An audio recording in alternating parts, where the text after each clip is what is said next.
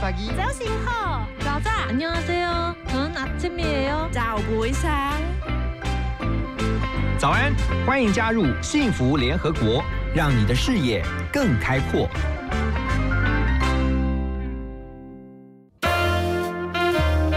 联合国会客室，欢迎今天的客人。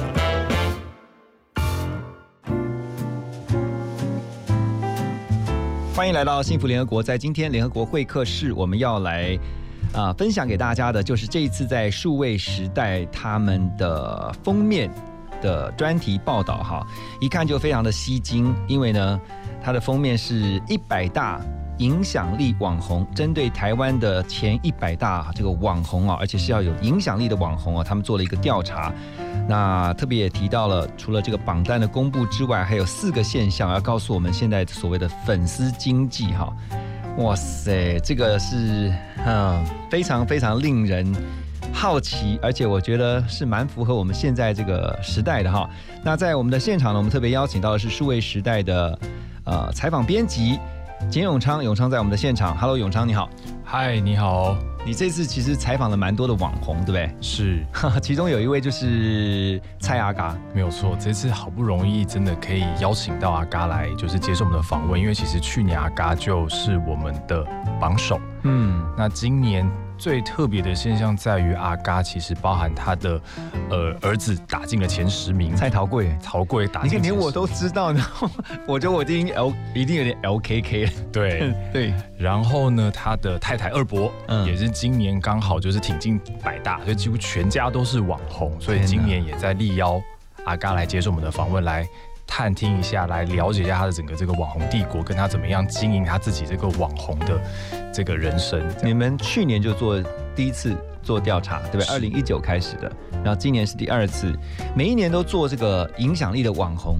其实我觉得你们还蛮这个顺应时代的潮流哈，也让大家知道一下台湾的这个网红的生态哈。诶，说到这边，我要先让大家来猜一下哈。我想，因为大家已经已经猜，大概可以猜得到说台湾的几个呃有影响力的网红，或者说排名在前面的哈，我们就讲前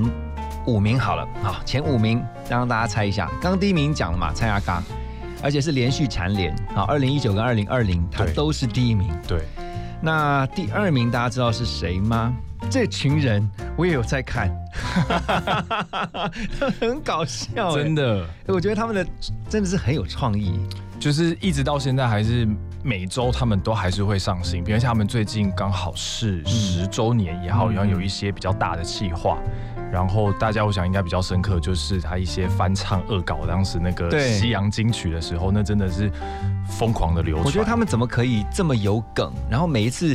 他可能比如说啊、呃遇到的奥克的类型啊，或者说呃开学之前会有的症候群，很多那种梗，你知道都是非常贴近我们生活的。对我觉得他们的创意团队很棒，对，所以他不断去想，也有的没微博，你知道。非常贴近他的，就是每一个读者的生活里头可能遇到的那些问题，或者是遇到的一些事，他非常有感，就让大家其实对这一群人的这个对群人这个这个团体是非常的有感觉，所以他们才可以继续蝉联在第，而且他去年也是第二名，今年一样也是第二名。哇，所以你看第一跟第二的都是蝉联。好，那再来看一下，第三是那对夫妻，第四是四八六先生，第五呢是皇阿玛的后宫生活。嗯，这只猫真的是哇，我觉得它是命真好，真的是富贵命。不是这只猫，是这群猫。这群猫，对对对，但但是那个皇阿玛是主角啊，对不对？对然后它其他的那些后宫的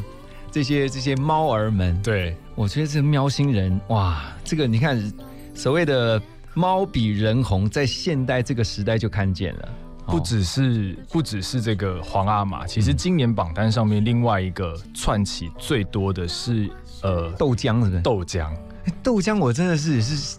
我就我我本来觉得哎好新，结果我发现看到还真好看。对，其实他你会发现到，就是他的这个作者，其实因为有一个理工的背景，所以他在剪接的时候的这个痛调是非常的快，然后他了解大家就是想看猫，他也不占据大家太多的时间，单刀直入，直接让大家看豆浆有什么样的反应，跟有什么样的东西，所以其实蛮受大家欢迎的。我觉得好特别，因为刚才在永昌的分享当中，你有没有听到说他是理工背景，可是他却剪出了现代人想看，就是他不是学传播的，他不是学剪接或后置，他没有受过这种专业训练，可是他却剪出来的是像现在电视台或者制作公司他们能够剪出的这种精彩的内容，而且能够完全抓住观众的眼球，这个很厉害。等一下我们要来聊的，进一步来了解这个这个网红现象哈。好，我们先来听一首歌曲 F.I.R 的《星火》。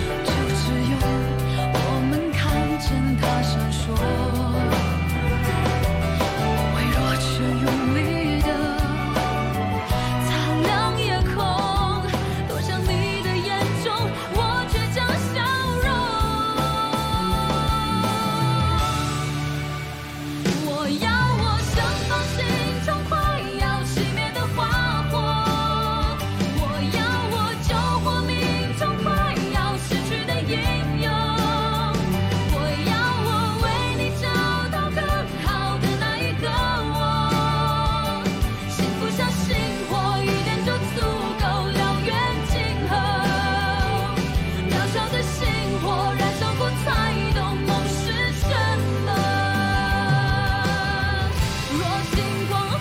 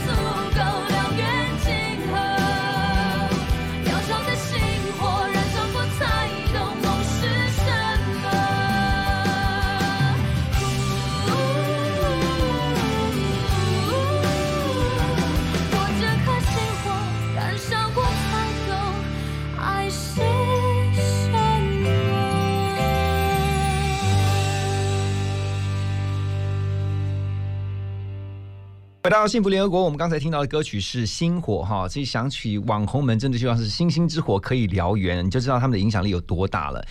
呃，在我们的现场呢是数位杂志的采访编辑，数位时代的编辑啊，简永昌，永昌告诉我们一下哈，呃，这次你们透过四个面向，包括了娱乐力、知识力、公民力跟导购力啊，看得出来这些网红们，他们现在在这四个方面，他们的影响力十足嘛。对，其实大家可以呃从这四个面向来观察一下，其实嗯最重要的还是娱乐力啊。其实因为大家在下了班或者是呃通勤的路上，其实最需要的还是得到一个舒压。嗯所以我们还是观察到，就是其实在整个榜单上面。带给大家快乐、欢乐、搞笑的这些网红，其实还是占大多数。又或者是说，其实他身份是蛮重叠的，但是实际上它里面的内容在创造上面。给予欢乐的部分也是占蛮大一部分。嗯那另外一个就是知识力，其实可以看到就是有。越来越多的网红在提供一些相关的知识，其实他或许在这个榜单上，我们今年看到的现象是，我们美食的这个网红其实有大幅的提升。嗯，那尤其是呃，在这个榜单里头，不再只是一直播吃播给大家看，像是芊芊这种吃播的这种美食的网红，其实有很多是教你怎么做菜。或许我们在观察当中，是因为疫情的关系，大家都待在家里闷坏了，对所以需要学习。嗯，但是其实可以看到，就是其实大家从网络上去搜寻这些呃学习的知识型的这个部分，也是一个主流。欸可是我有时候讲到吃这种这个这个网红，就是我我之前看过有一些他不是那么的专业的在讲吃，是他就是很简单的，就是告诉你说这个东西加这个东西，然后再加一点佐料什么的，然后就就就好了这就是一种娱乐性啊，啊，这就是娱乐。教你怎么简单做，然，后我要赶快跟上时代。对，然后又让你嗯觉得看起来这也太荒谬了吧？但是它就是达到了一个可能你你需要的这种休闲的娱乐，然后你又可以稍微学习到一点点什么加什么会什么比较好吃，嗯大概就是这样子的一个。但确实也是蛮符合现代人的需要，因为不是每个人都是能够成为像大厨一样的，对不对？因为而且有时候其实你看这个呃厨艺节目，其实他们会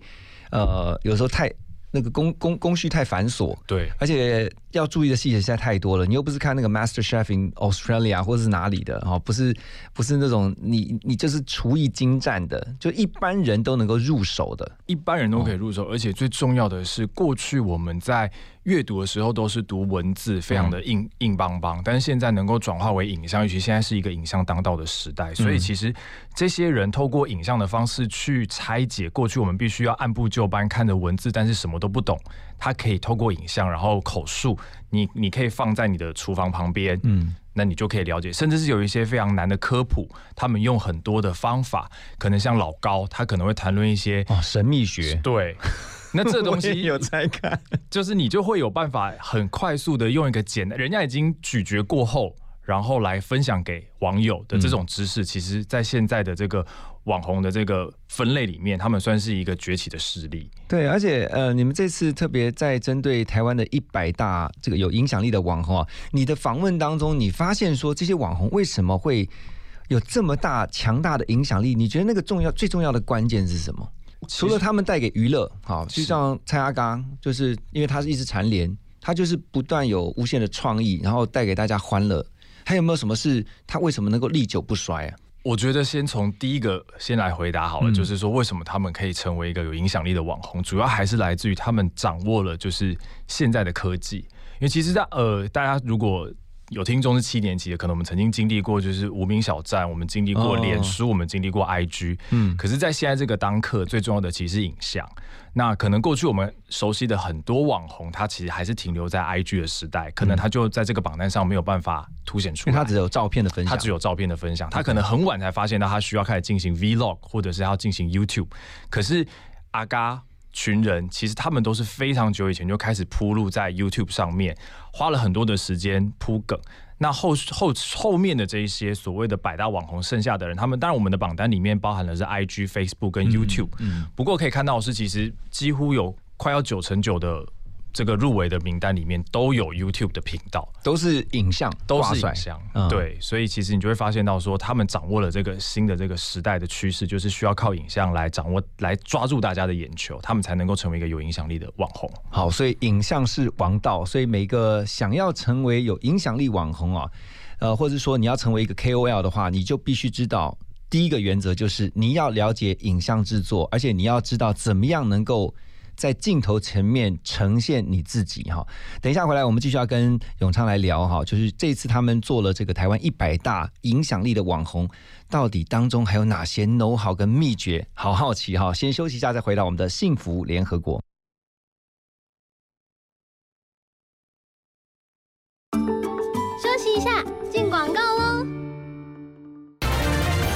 新闻快报：金格食品超前部署，抢先业界，名菜销魂能鸭、话题饮料杨枝甘露变身月饼、超人气爆浆流星兔经典长崎蜂蜜蛋糕，已造成抢购热潮，引发媒体热烈报道。目前有关单位指出，必须要买，因为再晚就买不到了。快上网搜寻金格食品。我在向前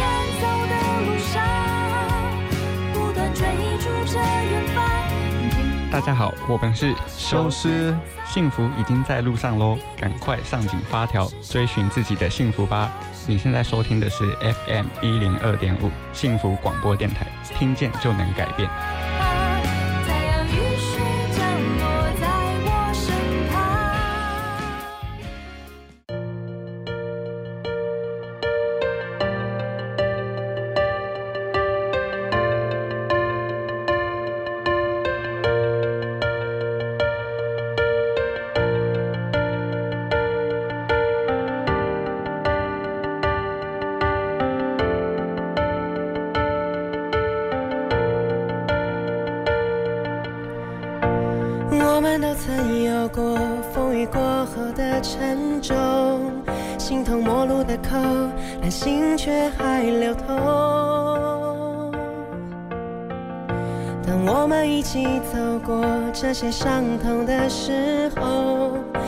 着碎裂的心，继续下一个梦，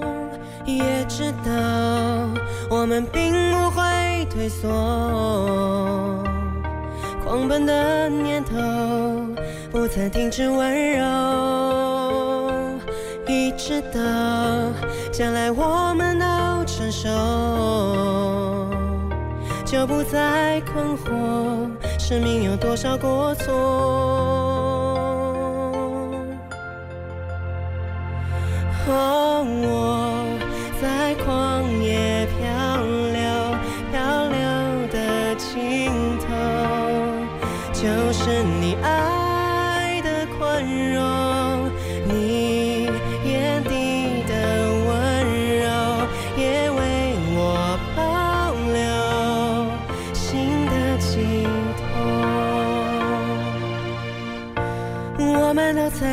过风雨过后的沉重，心头陌路的口，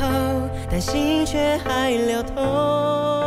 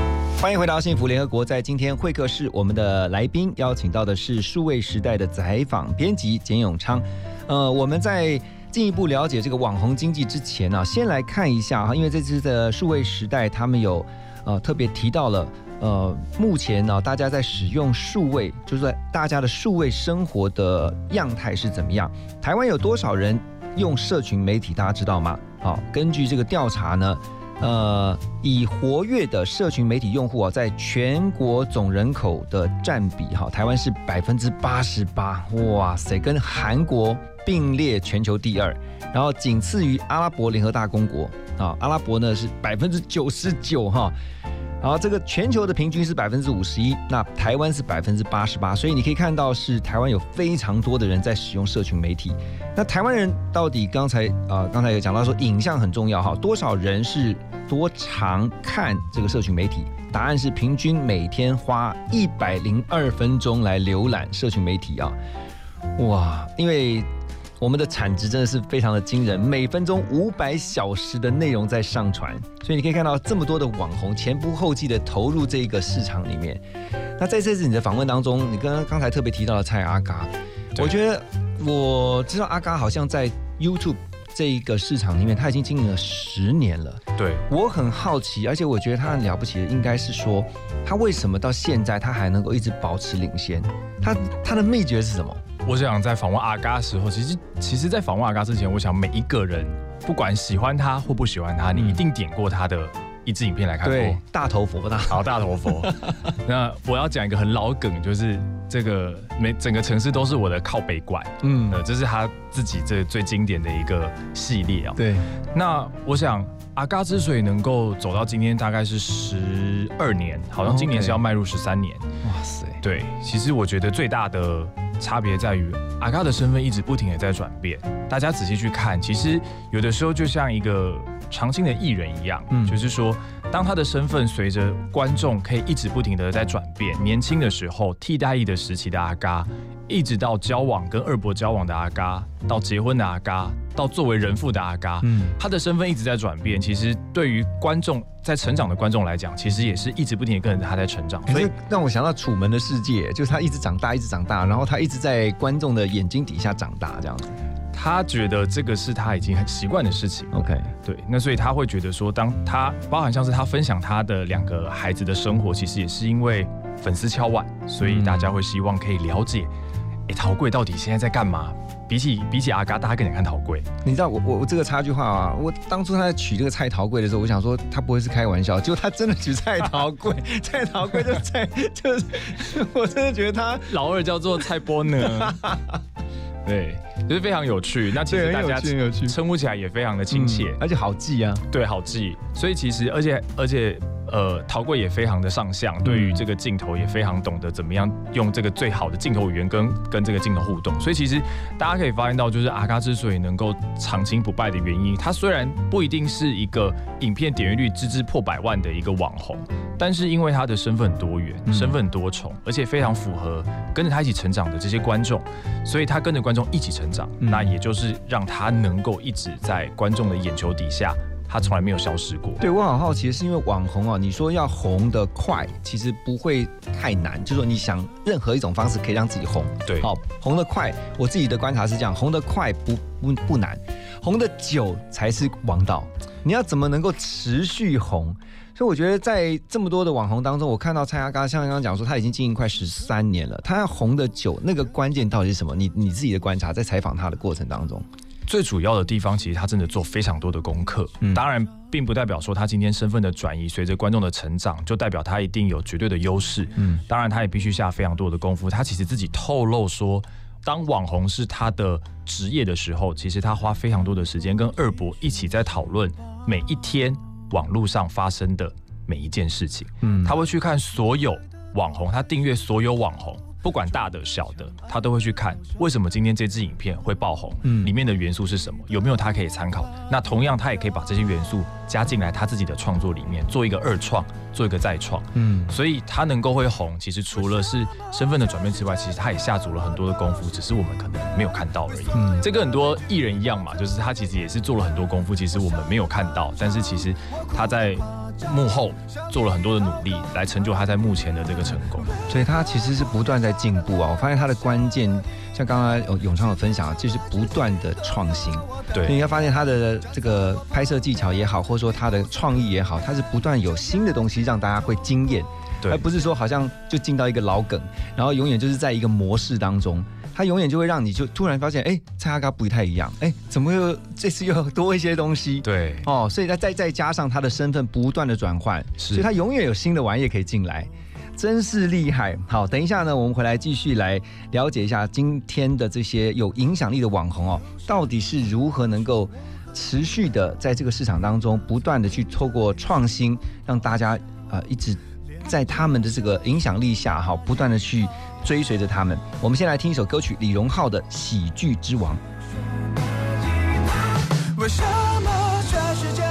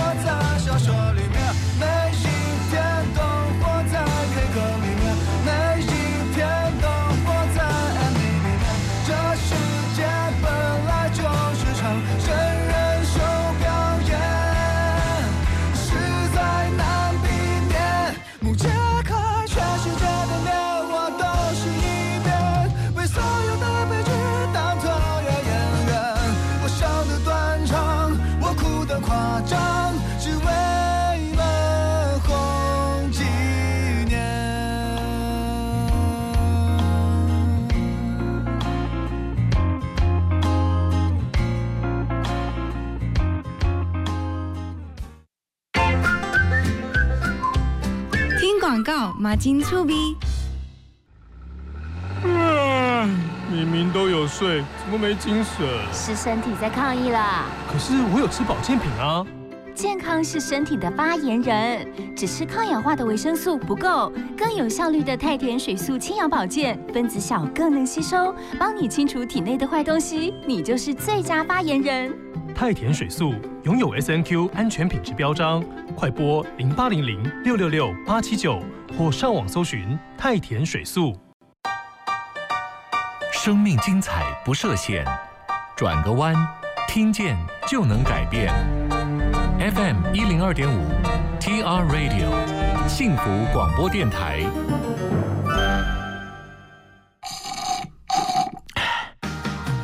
来杯冰凉的咖啡，全神贯注，准备开工喽！现在是早上九点。只想陪伴你，就一直在一起，守护你，把烦恼给全部抛弃，只想赖着你，最温柔的旋律，拥抱你，拥抱我的幸福广播电台，FM 一零二点五。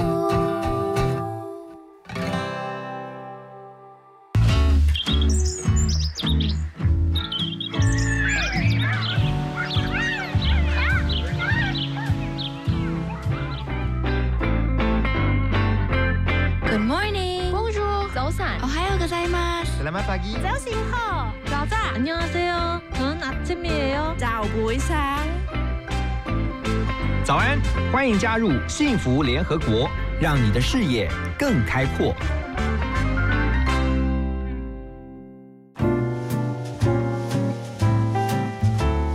欢迎回到幸福联合国，在今天的会客室，我们邀请到的是数位时代的采访编辑简永昌。 我们特别来聊的是这几年来非常火红的网红经济，哈，真的你会发现现在在网络上面这些人真的是非常有影响力。就不管呃，就他们在意见上的表达，或者是说纯商业的行为啊，有人可能听到他们讲一个说，哎、这个东西好，我就跟着买对啊，或者说他觉得这个东西不错，哦，马上就有兴趣先来了解。他们其实在，呃各个层面的生活也好，或者说在经济啊，或者说在甚至包括我觉得连在政治上面可能都有一些影响力哈。那在呃永昌你的观察是这样，我觉得要当一个网红，就是说他能够成为网络红人，就表示说他有一定的粉丝。没错。你有没有发现说，在网红他们剧粉上面，他们为什么能够吸引这么多的粉丝？那个关键是什么？他们可以吸引这么多的粉丝，我想应该是来自于他们对于呃读者有一个某个层次上面的认同感。嗯，读者在他们的身上找到了一些影子。举例来说，就像刚刚提到的蔡阿嘎一样，他可能看到了他育儿的那个画面，所以他又吸引了一批刚好生了小孩子的观众，对，加入他的这个粉丝群里面。嗯，又或者是说，可能他在某一个搞笑的点上面打到了你的笑点，所以你会觉得他跟你很合，嗯，冲调很合，所以他上很亲和哈，就是说他要跟一般的这个观众要能打成一片，好像他就是邻居一样。他就是邻居，在这个数位的时代里头，这个直播的时代，他其实跟我们是没有距离的，不像以前艺人是在电视机前面。嗯，他现在透过直播，他可以他可以叫着你的名字跟你打招呼。嗯，你可以在他的身上看到一些你你可能期待的，或是你喜喜欢的样子。嗯所以你就会 follow 他，然后你就会成为，你就被他圈粉。而且我那天在跟朋友聊天的时候，他们也说，你知道现在的粉丝哈，他们真的会看这个人，是因为他们觉得他很真，王道就是真，就是真，你不真就没有办法吸粉。对，就像刚刚可能提到，就是连政治的意义他都可以说，因为嗯他就是要清楚的表达他自己的立场，或者是说他本身就是因为这样的一个性格吸引了他的粉丝来成为他的这个这个这个这个粉丝里面的这个人，所以对对网红来说，粉丝期待他的模样，就是他必须要去满足粉丝最一开始认识他的那个样子，所以他就是很真，他就是对有些事情看不下去，他就会批判，他对这个震惊时事他会批判，嗯，他可能对什么样的东西他喜欢或不喜欢，他会说，那那个就是他的模样，所以这也是为什么跟过去艺人可能需要维持一点形象，嗯某个程度上面，因为他是一点形象，是很多很多形形象，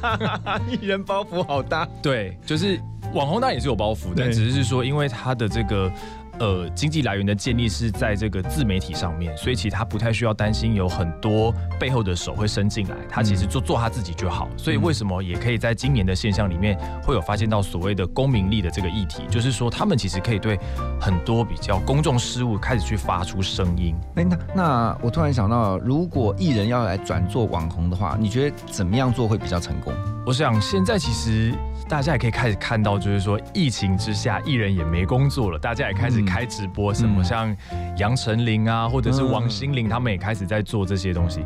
其实就是让自己可以更贴近观众的生活。呃，其实大家也是可以去看他们其实的影片，有的看起来非常的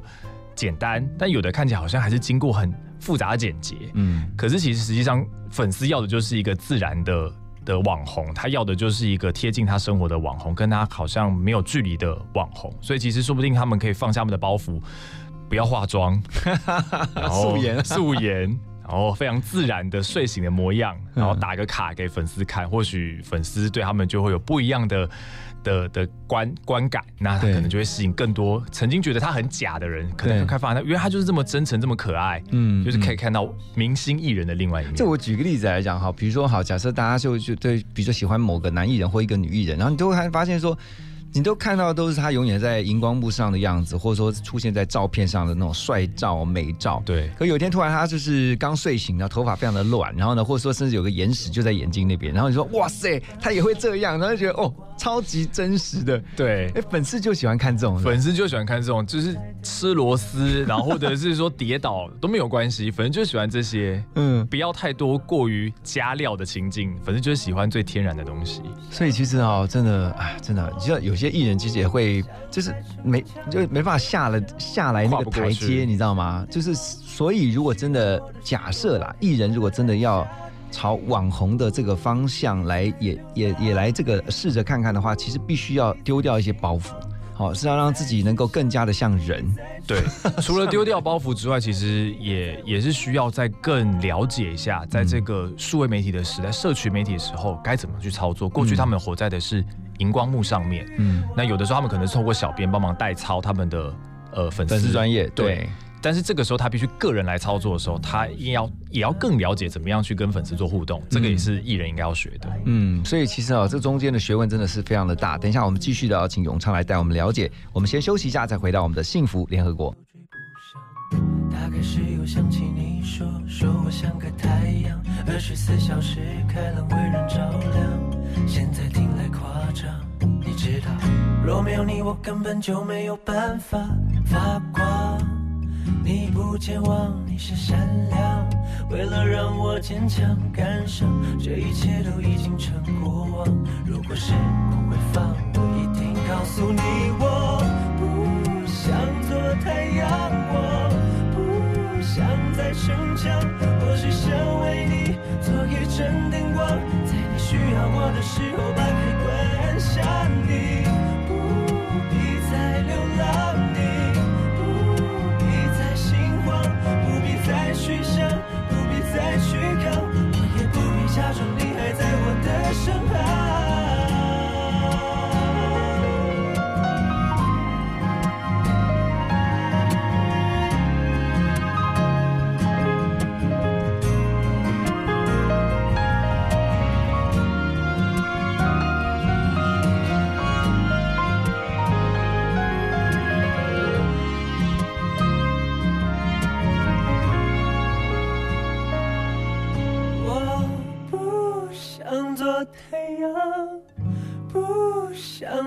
逞强，我只想做你心里的灯光，在你快离开的时候把开关按下。我不会再假装，我不会再说谎。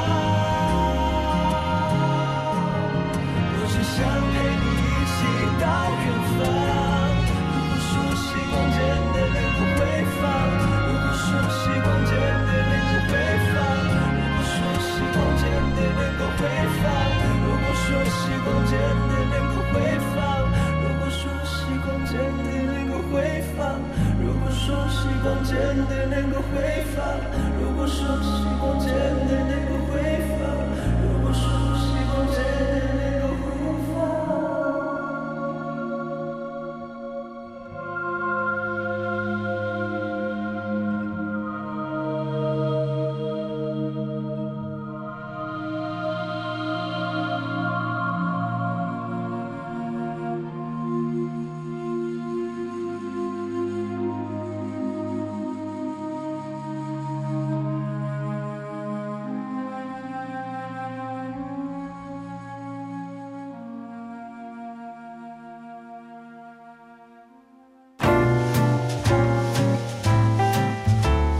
迎回到幸福联合国，在我们今天联合国会客室的现场是数位时代的简永昌，他是呃杂志的采访编辑啊。这次他们做了一个很有趣的大调查，这是在二零一九他们就做过了，今年呢继续做二零二零年这个台湾一百大影响力的网红，其中有四个面向啊，包括这个娱乐力、知识力、公民力跟导购力哈。哦，刚才听到这个歌曲是灯光，我觉得现在连网红都要习惯在灯光底下。对，因为他们也是时时刻刻，其实他们的生活是更透明的。更透明的，随时都必须要 IG 的现实动态一定要发一下，就算没有没有任何的影片上架，没有内容上架，他们还是要在粉丝的眼球底下告诉他嗨，我还活着的这种感觉。可是，在这样的话，你要当一个网红的话，你就必须要先有一个心理准备，是你所有的东西都必须要摊开来。当然，哇塞，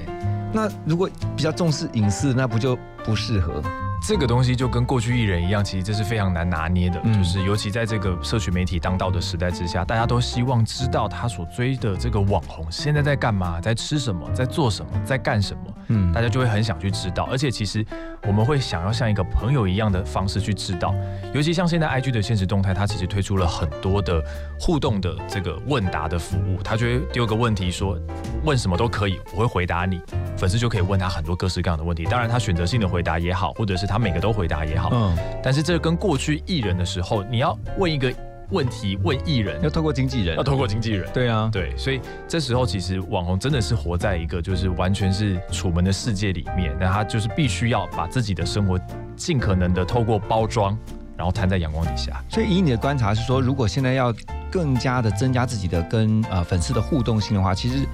艺人或者说名人，甚至包括说这些有影响力的哈，不管是素人也好，他就要有一点知名度的话，或者说他想成为这样的人的话，他就必须要提高他跟一般看到他的人的互动性。对，就是他一定要有跟这个粉丝有更多的互动，因为这个互动其实也是拉近他跟粉丝的粘着度。如果他的这个，曾经也有人讲过说，其实粉丝的这个数量其实就代表是一种财富。嗯，如果你有一千万的粉丝，其实你可能就有远大于一千万的财富，是一样的道理。因为他们其实可以带给你非常多的，包含代言，包含可能流量变现。各种可能，所以其实你必须要紧紧抓着这些可以带给你财富的粉丝，然后做各种各样的互动，让他觉得你其实离他并不远。对，而且我发现现在也有一个趋势，就是说厂商，我们从这个商业行为来看的话，厂商端现在看哦，其实不是只有看他们的粉丝数，而是说在这些有呃这个粉丝数，比如说就是说粉丝数当中有多少是他们有效的，就是 TA，对，有效的这个目标导向的这个客户。好，比如说我举个例子来讲，假设这一个呃名人哦，或者是网红，他的粉丝数有五十万人，可是呢，就厂商来看，其实五十万人当中，可能只有五万人是他要的 TA。对，跟一个可能他的粉丝数只有十万人，可能那十万人都是他的 TA，那厂商反而会就去找那个有十万人的，虽然粉丝数比较少，可是呢，完全都是符合这个厂商的的要的这个目标目标客户。没错，因为其实现在其。如果厂商希望能够看厂商的目的是什么？如果今天厂商他其实希望做到的是一个知名度的扩散，那当然我去找一个所谓的大网红，甚至是我花更多钱找艺人做代言，那。对我来讲，我的知名度就会有这个很快的扩散效果。做品牌，当然。但是如果今天我要的是一个转单率，就是一个真的是变现，那当然这些人他们的变现状况跟这个效果远远不及我们其实开始发现到所谓的伪网红的一个趋势。嗯，就大概差不多三万五万以下这些网红，其实因为他们本身在跟。网红在跟这个粉丝的互动上面是更为紧密的。哦，所以当他的一个推荐，其实这就是可能有点像是传播理论上面这个所谓的呃 opinion leader，就是这个意见领袖。嗯，过去我们看的这个意见领袖，可能从电视，可能从课本，从书本，是你身边的朋友，到现在你可能是一个你每天在 follow 的网红，他告诉你说这个很好用，你会相信他，而且如果他真的是真心推荐，真的不错，你用了一次之后，你就会觉得你你 follow 这个网红给你的这个意见是非常好的。嗯，甚至是如果有有一些是穿搭型的网红，他可能在做一些现实动态的互动的时候，你可以问他怎么穿搭。那对他来讲，他如果可以得到一定的程度的解答，那这个粉丝可能就会觉得，未来他在相关产品的推荐上面，他会很相信这个网红给的一些意见。嗯，我一直在很好奇，另外一个是说，你怎么样能够让这个一群 follow 你的人哈，你有一群 followers，就是一群跟随者，或者说喜欢你的粉丝，然后。你要，因为我我一直认为可信度是很要，就是你的那个品牌给人家的形象、给人家的印象，或是他愿意相信你，这个可信度是如何建立起来的呢？你觉得？这个可信度一定是从过去他在跟粉丝的互动当中去建立起来的。尤其其实我觉得时代在改变了，好久以前我们对于叶佩文这三个字，其实观众是非常反感的。嗯，到现在我们可能看到好好，他可能每天都在做叶佩文，大家觉得好好笑，我愿意把整支看完。我也知道他在做叶佩。其实时代在不在在改变，所以其实我们对于网红在做一些推荐的时候，其实只要他的产品跟他本身的性格跟定调。不要差距太远。嗯，对于粉丝来说，这些都是具有可信度的，因为这个可能都是网红日常生活当中其实会接触到、会使用到的。嗯，那他在推荐的时候，其实他的粉丝就会愿意去买单。对，这个我同意。而且我也发现呢，现在有越来越多的网红，其实他会爱惜自己的羽毛，因为他知道他推荐的，或者说即便是一个业配的这个案子啊。他都要想的是这个影响力还蛮大，因为他有影响力，所以呢，很多人因为他的关系，介绍也好或推荐也好，去使用了这样的产品或服务，结果后来发现不是这么一回事的时候，相对来说对他的信赖其实就大打折扣了。所以这就是为什么很多网红现在开始慢慢越来越重视自己的形象啊，越来越重视自己的可信度。好，等一下回来呢，我们继续跟永昌来聊啊，现在的网红现象。广告也很幸福哟。听见幸福，遇见幸福。打开幸福电台官网，收获更多幸福资讯。二十四小时线上收听不间断，FM 一零二点五，陪你幸福每一天。只想陪伴你。在自己的一片小天地，听着最喜欢的歌曲，幸福就是这么简单。你现在收听的是 FM 一零二点五幸福广播电台，我是倪安东，听见就能改变。拥抱你，拥抱我的幸福广播电台，FM 一零二点五。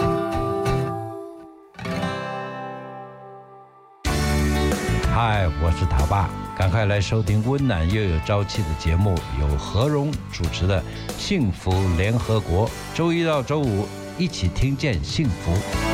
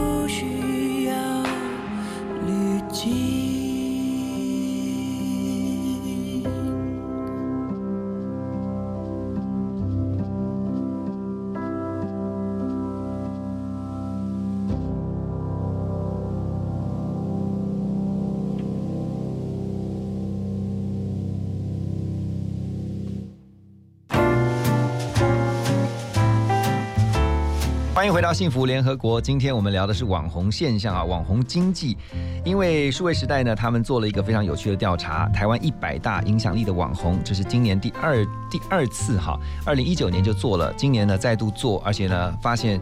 哎，其实呢变化有前面前面的这个变化不是那么的大，对，但后面就发现说有一些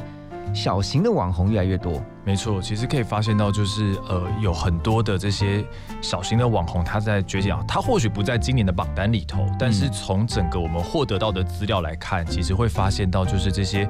呃微型的网红的数量，其实在大幅的增加。那也代表说，这些人其实未来会是一群有潜力成为这个百大网红名单里头的一份子。嗯，好，在现场跟我们一起分享啊，来聊这个网红经济的是简永昌，他是数位时代的采访编辑啊。这次他啊操刀了蛮。蛮多的这个报道哈当中，我相信他非常的有感。这是一个属于呃个人的年代哈，我就想说，这个年代其实每一个人都把自己看成是一个品牌啊，也就是大家所知道，每一个人都是 IP。对，你只要让自己的 IP 价值最大化，然后呢，让大家认同你这个 IP，然后呢，甚至可以透过你这个 IP 呢，去发展出很多啊，包括像商业模式。那很多人就在问啊，说好，那我想当网红，我要怎么先？做第一步，然后我要怎么样成为一个像蔡阿嘎这样？那当然蔡阿嘎有点遥远，可是我至少可以先做一个小型网红的话，你你的采访过程当中有发现这些小型网红他们在不是网红之前，他们是如何跨进这个领域，然后开始慢慢发光发亮？其实我觉得应该还是要找到自己的一个定位跟特色，这非常重要。尤其其实像近期有点爆红的娘娘，嗯。就是她的一些回应、一些反应，都让网友就是非常的觉得很非典型。她可以，她可以做一支叶佩文，然后跑去洗手，然后影就放在那边一直录下去，然后回来说结束，网友都把它看完，底下的留言都说我都把它看完了。哇塞！对，那他就是找到了他自己的一个。定位跟特色，那所以我想，其实想要进入到这个网红的这这个领域里头，最重要的其实还是找出自己的定位跟特色。其实又有点像是我们去应征，或者是我们在这个新的这个时代上面，其实每一个人的个性跟每个特色都必须要去包装出来，不然大家都长得一样，为什么他必须选你？为什么粉丝要选择你？嗯，以及为什么你能够成为一个拥有万人以上的粉丝追踪者，一定有你的特色跟你的不一样存在。那再来就是建构在这个个人特色之上，你可能就会开始去拼贴一些其他的不一样的标签，让你的整个 IP 可以更丰富。但是你还是没有忘记你自己的最主要的一个精神跟特色。嗯，所以在这次你的采访过程当中哦，你特别刚刚多次提到蔡阿嘎，你觉得从蔡阿嘎的这个采访当中，你觉得最大的一个启发或者收获是什么？我想大家其实可以回去看他，就是他其实是社工系毕业的嘛，那所以其实他一直没有忘，很难联想，很难联想，对不对？而且他是硕士哎，他是硕士哦，他是本土硕士，对。也是其实他也没有忘记他自己作为一个呃社工系毕业的一个角色，所以其实大家可以去看他自己的影片里面，某一些影片他其实有做一些所谓的呃十万点阅捐十万这件事情。哦，回馈是不是？对他，他跟厂商的业配文里头，他会做有的有的会做这样的一个操作。那其实某个程度上面是他还是没有忘记自己的本分跟本业，他希望能够回馈这个社会。但之余，其实他为自己的身上贴了很多的标签，就像刚刚讲到的，他是一个爸爸，他是一个人夫，然后他是他是一个蔡阿嘎，嗯，所以其实他让自己有很多种不同的身份，所以他能够很很自在的切换这些身份，在这个网络的这个社群媒体的时代里头，接触到各种不一样的观众群。所以才能够达到他现在这样的一个状况。嗯，对。好，我最后要讲的是说，坐在我对面的永昌哈，我觉得他自己也蛮适合当网红，因为我觉得他的外形是非常适合的。你的外形是这种，不是那种大家眼中的所谓的帅气，但是你就长得就是很有型，就是不能做坏事。我觉得你，我觉得你的这个，你的这个外形会让人家留下印象的。是。但是也是帅气，但是不是那种好像说好像什么琼瑶那种，或者说那种什么呃偶像剧里面那种真的很帅这种。可是我觉得是另外一种非常有个性的帅。而且你有没有考虑当网红？